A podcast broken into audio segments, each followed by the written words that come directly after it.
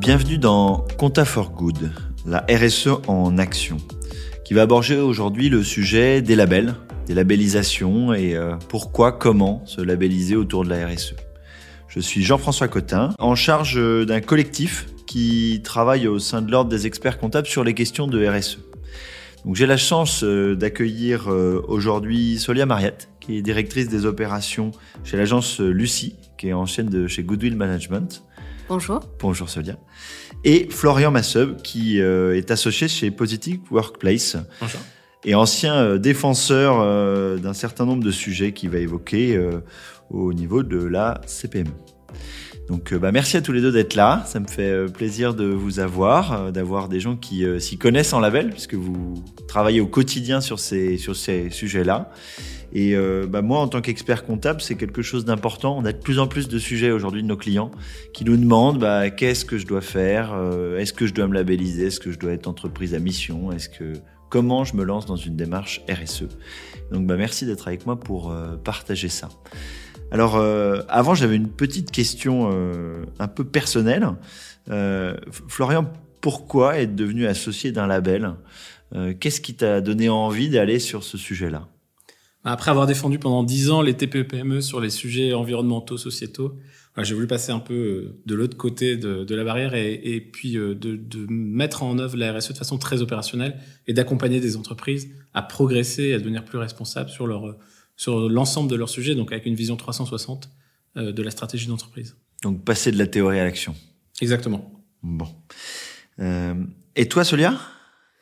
Eh ben, eh bien moi, c'est une vocation de longue date. Déjà toute petite, je rêvais de sauver la planète, et donc je me suis euh, engagée dans un dans une formation en lien avec la préservation de l'environnement, et ensuite j'ai élargi vers la RSE euh, plus plus globalement et j'ai fait toute ma carrière euh, dans la RSE.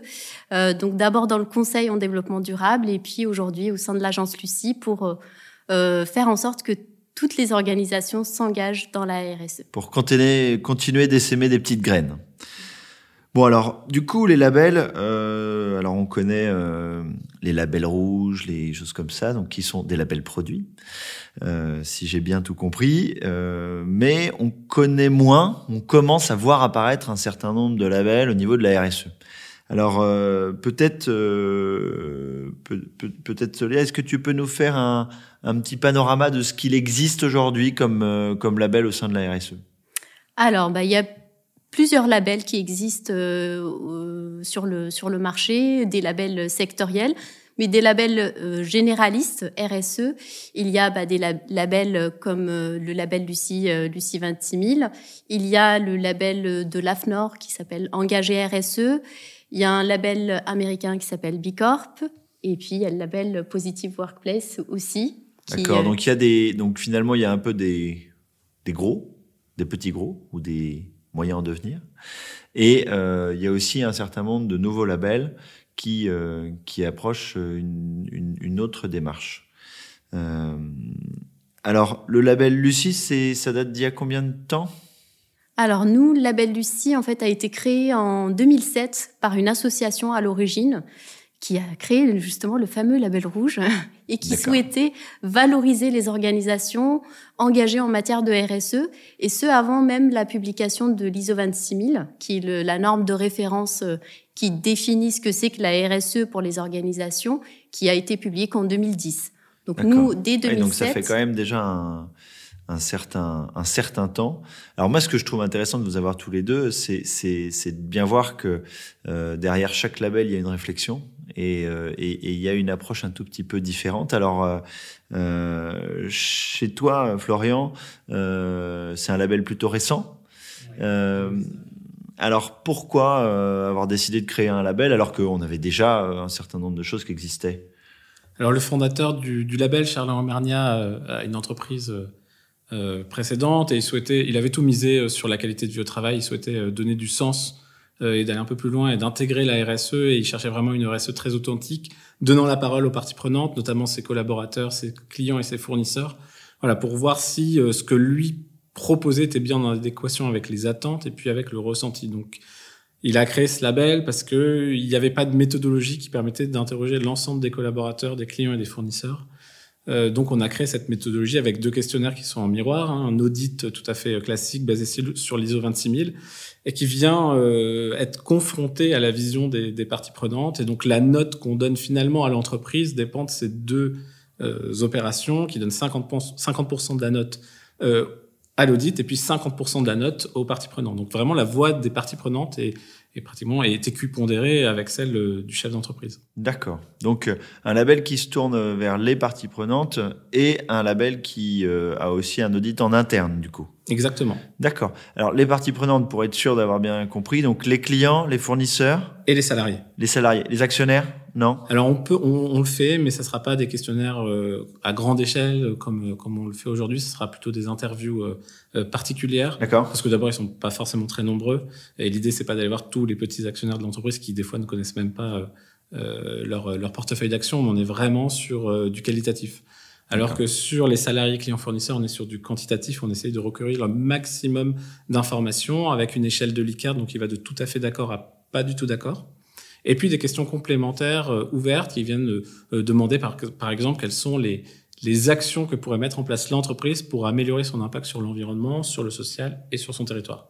D'accord, donc on va chercher de l'idée à l'extérieur. Exactement. D'accord. Alors, chez Lucie, comment ça se comment ça se passe euh, Est-ce que comment on fait pour rentrer chez Lucie Comment on est labellisé? Alors, la labellisation Lucie 26000, c'est une labellisation qui s'envisage dans la durée. C'est une démarche d'amélioration continue et qui permet... Donc, Lucie un jour, Lucie toujours. Voilà, c'est euh, vraiment un engagement qui permet de euh, progresser continuellement dans sa démarche et c'est ce qui euh, permet bah, d'aller toujours plus loin.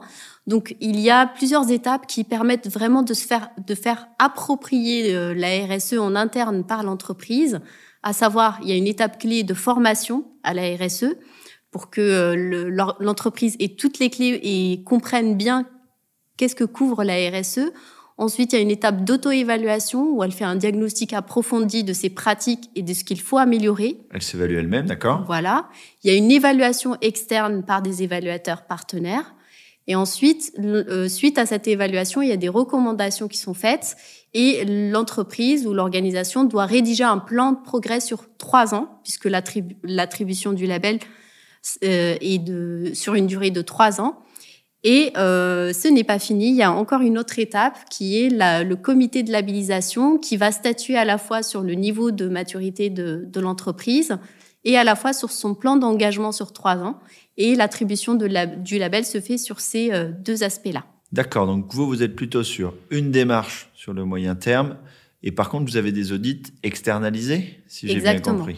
Audit externalisé et attribution du label par un comité aussi externe à l'agence Lucie. D'accord. Alors, je sais que euh, vous avez aussi fait un peu l'analyse de ce qui existait à côté. Tu peux peut-être nous dire, Bicorp, comment ça se passe? C'est de l'audit interne, externe euh, comment, comment ils sont organisés de leur côté? Alors en fait, il y a un outil qui, qui est en ligne, euh, qui est accessible euh, et gratuit. Donc tout, toute entreprise peut remplir euh, cet outil. C'est un questionnaire en fait avec des choix multiples sur cinq thématiques. et ensuite, si l'entreprise atteint un score de 80 sur 200, elle est éligible à la labellisation Bicorp. Et à ce moment-là, elle peut faire la demande de se faire labelliser. Et à ce moment-là, il y a une vérification qui est faite, mais plutôt à distance, euh, avec des interviews euh, téléphoniques, des documents qui sont demandés euh, par par Bicorp. Et une fois que cette vérification est faite, il y a attribution du, label pour pour deux ans. D'accord. Alors Bicorp, donc Florian, c'est compatible, incompatible par rapport à Positive Workplace? Et en toi, pour toi, qu'est-ce que tu vois de positif et de moins positif euh, sur, euh, sur ce label? C'est compatible. il y a des entreprises qui ont plusieurs labels et, qui cherchent des choses très différentes. Sur le label euh, américain, Bicorp, j'aime bien aussi cette terminologie de rajouter américain parce que les données sont traitées aux, États-Unis. C'est une vision de l'économie qui est, qui est plutôt américaine et moins européenne. Nous, ce qu'on défend, c'est une vision de l'économie très européenne. Euh, et, et, du coup, ce qu'on souhaite, c'est pas s'opposer à Bicorp, mais c'est de proposer une alternative comme comme Lucie à un acteur américain qui voilà, préconisent des choses qui ne sont pas adaptées au marché euh, européen. Il y a certaines questions, euh, même s'ils ont changé leur référentiel, qui n'étaient pas du tout adaptées au, au marché européen, notamment euh, de, de, de, comment dire, de de connaître sur les aspects ethniques euh, des Oui, on est dans deux cultures, on est dans des marchés qui sont un peu différents. Et donc, on défend vraiment cette, euh, cette vision euh, européenne qui est assez différente de, de ce que peut préconiser euh, les États-Unis. D'accord. Alors, pour avoir une idée des tailles, c'est combien d'entreprises à peu près euh, Positive Workplace? C'est 50 entreprises. Une cinquantaine, d'accord. Lucie? Alors 244 qui sont labellisées D'accord. et 600 qui sont en cours de labellisation en tout. Ah, D'accord, donc ça monte quand même vite, c'est bien. Euh, parce que même 50 en 2019, là, vous, vous montez. Et alors, Bicorp, c'est quel, quel ordre de grandeur? En France, ils sont aux alentours de 140 labellisés. D'accord. Et au niveau mondial, on a une idée? Euh, 3500 environ. D'accord. Donc c'est finalement quelque chose dont un label qui a une dimension internationale plus ancienne et qui du coup s'est déployé euh, plus au niveau international que... Tout à Que fait. au Ils sont arrivés en européen, 2015 national. en France. D'accord. Ok. Euh, bah, merci pour ce, pour ce panorama. Alors, euh, euh, moi, dans ma casquette d'expert comptable, ça m'arrive quand même assez souvent de croiser euh, des gens qui sont dans leur... dans le, souhait d'avancer sur la RSE et c'est quelque chose de plus en plus prégnant. C'est tout l'objectif de Compta for Good, hein, c'est de travailler là-dessus. On voit bien que le, monde financier est en train de regarder ça. Alors pour vous, c'est quand est-ce qu'on se dit tiens, je vais me labelliser par rapport à rester dans une démarche? Alors en fait, ça peut servir à différents, à différents points en fait. Soit on est en cours de, de, de lancement d'une démarche, on sait qu'on fait des choses, mais on ne sait pas forcément quoi. Souvent dans les petites entreprises, hein, on, on le voit. Euh, et on ne sait pas par où commencer. Et dans ce cas-là, un label, ça peut être très euh, euh, très pertinent parce que ça va apporter des outils, une méthodologie, ça va faire prendre conscience de ce que c'est que la RSE, tous les enjeux que ça que ça touche, et euh, ça va permettre de structurer une démarche dès le départ et donc de partir sur de bons rails. Euh, on peut Donc ça accélère finalement la, Voilà. la logique puisqu'on commence avec des outils. Exactement. Euh, ou alors on est avancé, on a une démarche qui est déjà euh, bien établie, une stratégie, euh, euh, et on veut valoriser ce, qu'on fait de bien, notamment euh, parce que nos clients nous le demandent, euh, ou parce qu'on nous pose des questions, nos parties prenantes nous posent des questions, nos collaborateurs, par exemple, pour attirer des talents. Euh, Aujourd'hui, on sait que c'est un, un point euh, clé euh, pour recruter. Eh bien, on peut décider à ce moment-là de, de valoriser tout ce qu'on, toute notre démarche via un label et, euh, et donc s'engager dans une labellisation pour euh, bah, donner euh, de la crédibilité à cette démarche RSE. D'accord. Et alors, est-ce qu'il y a des, des contre-indications? Quand est-ce qu'on va pas dans une démarche de labellisation? Alors, si on n'est pas convaincu, je dirais. D'accord. Il faut vraiment être convaincu pour que justement ça ne on ne tombe pas dans le greenwashing. Il faut surtout pas s'engager dans une labellisation pour juste faire du greenwashing sans que ce soit un réel engagement derrière. D'accord. Euh, alors, euh, Florian, il y, y a une notion, moi, qui, qui- qui m'intéresse beaucoup dans, dans la labellisation, parce qu'elle a été critiquée notamment dans le monde alimentaire, c'est la notion d'indépendance. Alors, comment, chez, chez, chez vous, vous êtes, euh, vous êtes indépendant? Parce que, finalement, vous, vous, vous gagnez de l'argent grâce à ceux qui vous labellisent. Évidemment. C'est le, oui, oui, c'est le principe. Hein. On- euh, le label est pas gratuit. Hein. Le label, c'est c'est une redevance euh, annuelle. On a deux, deux garde-fous, si j'ose dire. D'abord, c'est que c'est la note est donnée à moi pour moitié par les parties prenantes. Et là, euh, c'est c'est très objectif. Hein. Il y a, il y a toute une série de questions chez vous. externes. Euh, sachant que tous les questionnaires qu'on voit, qu'on envoie sont anonymes. Il y a aucun traçage, on n'a aucun mail. Donc vraiment, pour le coup, on a, on a cette, cet anonymat qui est qui est, et cette confidentialité qui est garantie à chacun des répondants. Ça, c'est la première, euh, la première des choses. Et puis la seconde chose, c'est qu'on est doté d'un comité éthique euh, qui va euh, venir, comment dire, euh, regarder en profondeur euh, chacun des dossiers qui pourraient être litigieux, c'est-à-dire soit une entreprise qui n'aurait pas été labellisée, soit une entreprise qui est entre euh, la première étoile et la deuxième étoile, par exemple. Et ce comité est, est, comment dire, est composé d'experts indépendants. Hein. Donc, on a certains de nos clients euh, parce qu'il faut qu'on puisse représenter nos clients, mais on a la mairie de Levallois parce qu'on est installé euh, à Levallois, on a des étudiants, notamment de Polytechnique. Voilà, on a vraiment une, une diversité d'acteurs qui vient euh, vérifier chacun des dossiers qu'on leur présente. Et, Et on a une, par exemple et on les a une note. Donc tu as dit une étoile une ou deux étoiles, euh, d'accord. On a une note sur 100. Et donc, pour avoir la une étoile et être labellisé, il faut avoir au moins 50 points sur 100 et avoir mis en place une première euh, structuration de démarche RSE. Pour avoir deux étoiles, on demande qu'il y ait un bilan carbone. Et pour avoir trois étoiles, il faut avoir intégré dans ses statuts la raison d'être. On pense qu'il y a une progression euh, nécessaire dans, dans la démarche RSE et que pour y tendre, il faut passer certains caps. Euh, donc voilà. Et puis, comme on imagine euh, la, la RSE comme quelque chose de d'holistique qui prend en compte euh, l'ensemble des sujets, des notes qui seraient inférieures à un certain, certain niveau, par exemple, une note sur la gouvernance qui serait inférieure à 5, euh, ben voilà, vous n'avez pas le, vous avez pas le label. Donc Il n'y a il faut pas le même- label. On reste, euh, exigences. on reste au club Mickey ou au club Pio Pio, mais on n'a pas la première étoile. Non, on rentre dans ce qu'on appelle nous le, le suivi, hein, parce que le label est valable trois ans et les, les, les contrats sont sur trois ans, donc on les accompagne, on leur fait des préconisations, ça va entre 40 et 70 pré- préconisations par entreprise sur chacun des sujets, et puis on l'adapte euh, aussi bien à la taille de l'entreprise qu'à son niveau de maturité. Typiquement, une entreprise qui a pas de raison d'être, on va pas leur dire d'être entreprise à mission. On va leur dire réfléchissez à votre raison d'être. Et puis les entreprises qui ont une raison d'être qui est inscrite dans les statuts, on dit mais peut-être aller un peu plus loin et réfléchissez à être euh, entreprise à mission. Donc on est tout, pardon, on est toujours dans cette euh, euh, progression.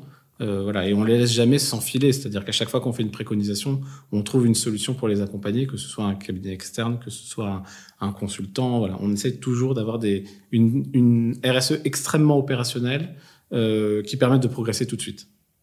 D'accord.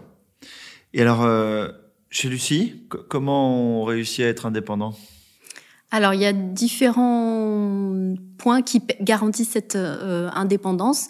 Il y a le fait d'être évalué par des partenaires externes.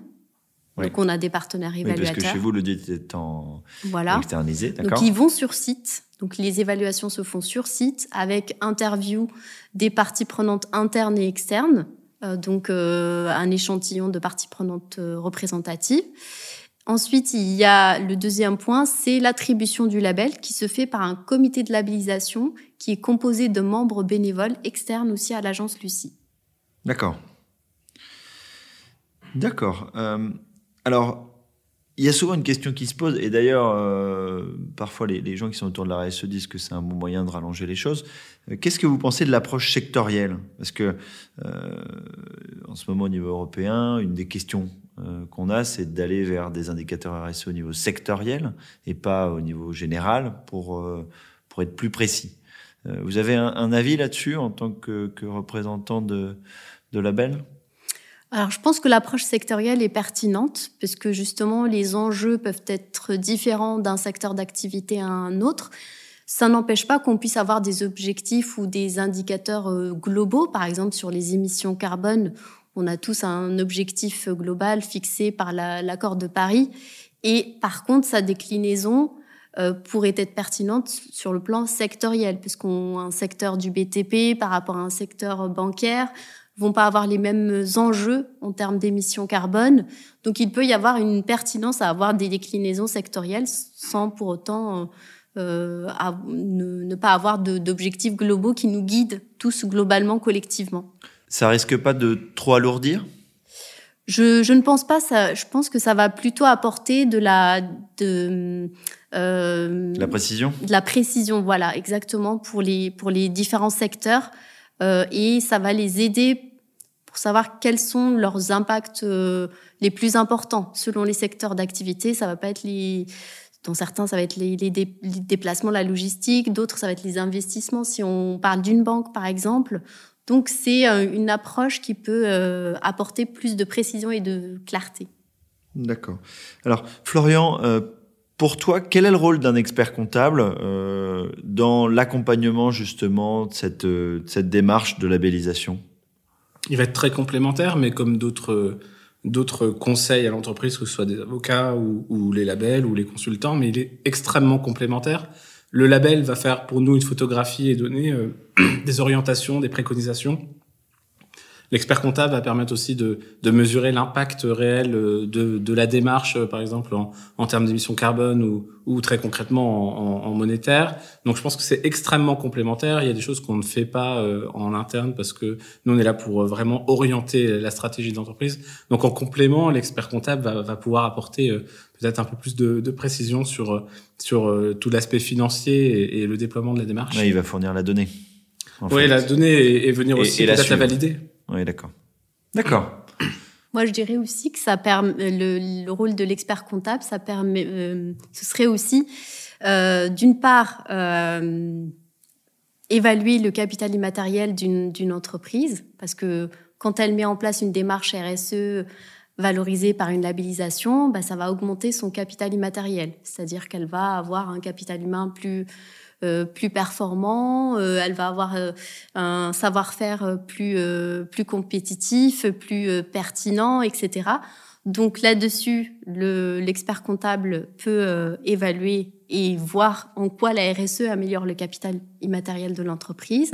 Et il y a aussi ce qu'on appelle la triple comptabilité, d'intégrer en fait le coût, le coût de, de de, des impacts euh, liés euh, de, de l'entreprise dans son bilan comptable ou c'est son compte de résultat. Et donc d'intégrer le fait que l'entreprise a un, un coût pour l'environnement. Oui, ça c'est le bout de, la. suivre sur le plan comptable. C'est le bout de la démarche. Voilà. C'est le bout de la démarche, mais bon, qui, qui n'est encore qu'à un stade de, de début, puisqu'il y a très très peu d'entreprises qui sont dans cette. Euh, Il y en a qui s'engagent, mais c'est vrai que c'est le, le, début. C'est le début. Euh, alors, quel est pour vous l'apport qu'on peut avoir de rentrer dans un label? Parce que bon, ça a un coût, ça nécessite quand même du temps. Euh, qu'est-ce qu'on y gagne?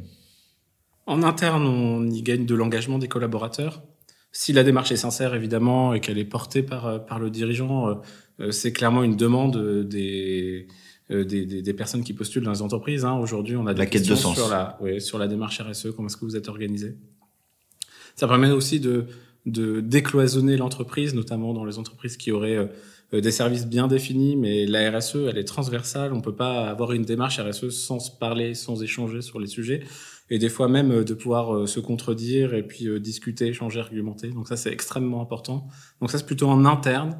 structurer cette stratégie aussi, se donner une vision ben, sur 5, 10 ans et de voir comment est-ce que l'entreprise peut se projeter dans le futur. Et puis en externe, euh, vis-à-vis de ses clients, de ses donneurs d'ordre, euh, c'est extrêmement important. D'abord, il y a des, nombreux euh, clients qui demandent de, justifier de, la démarche RSE et puis de voir quel impact ils ont aussi en termes d'émissions de gaz à effet de serre, par exemple. Donc ça, c'est extrêmement important. Et puis pour ces fournisseurs, c'est aussi respecter, par exemple, les délais de paiement. C'est voilà, les inclure dans cet écosystème qui va faire progresser l'ensemble des acteurs.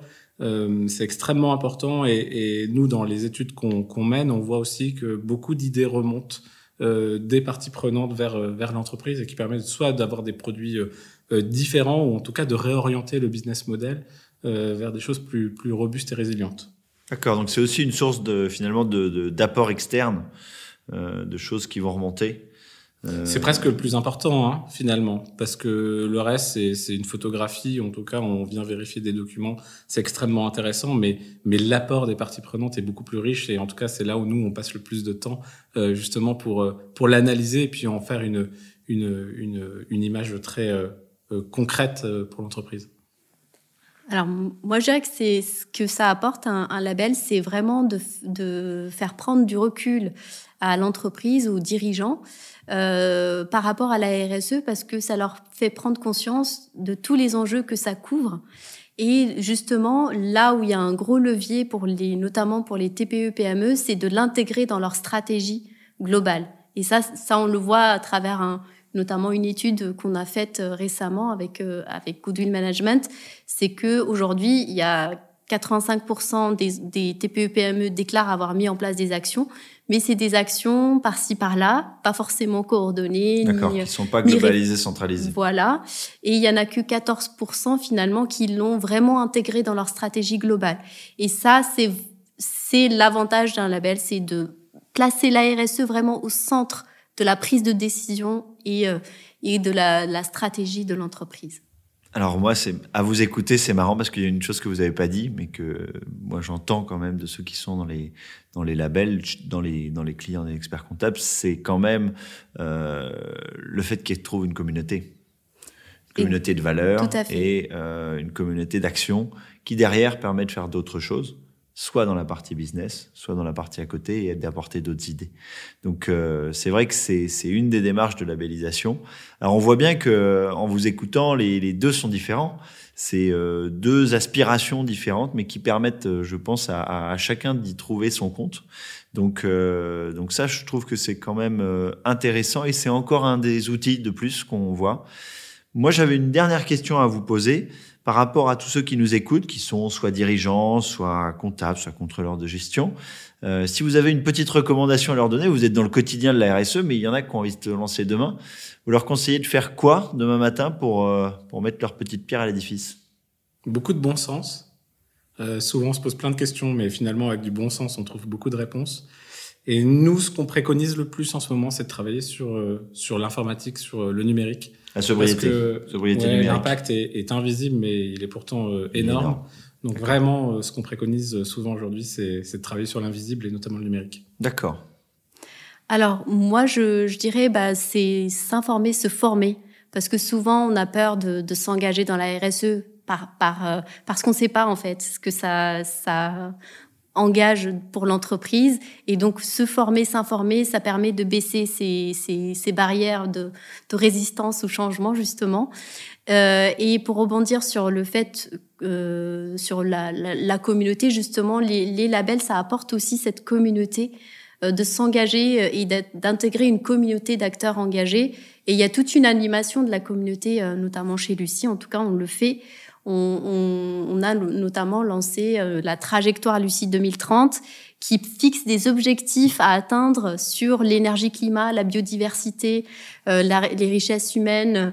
Euh, et donc, ça permet de s'engager et d'aller encore plus loin que la labellisation vers des indicateurs, des objectifs ambitieux. D'accord. Ben on essaiera de se former en allant voir un peu sur vos expériences pensera bien à éteindre son ordinateur et euh, à pas trop conserver les données pour euh, faire attention à la sobriété numérique. je vous remercie à tous les deux pour cet échange. J'espère qu'il aura été utile à nos auditeurs et puis bah, je vous souhaite euh, une bonne continuation dans vos communautés respectives et euh, bah, peut-être à un de ces jours pour un autre podcast de Compta for Good. Merci, Merci beaucoup. beaucoup.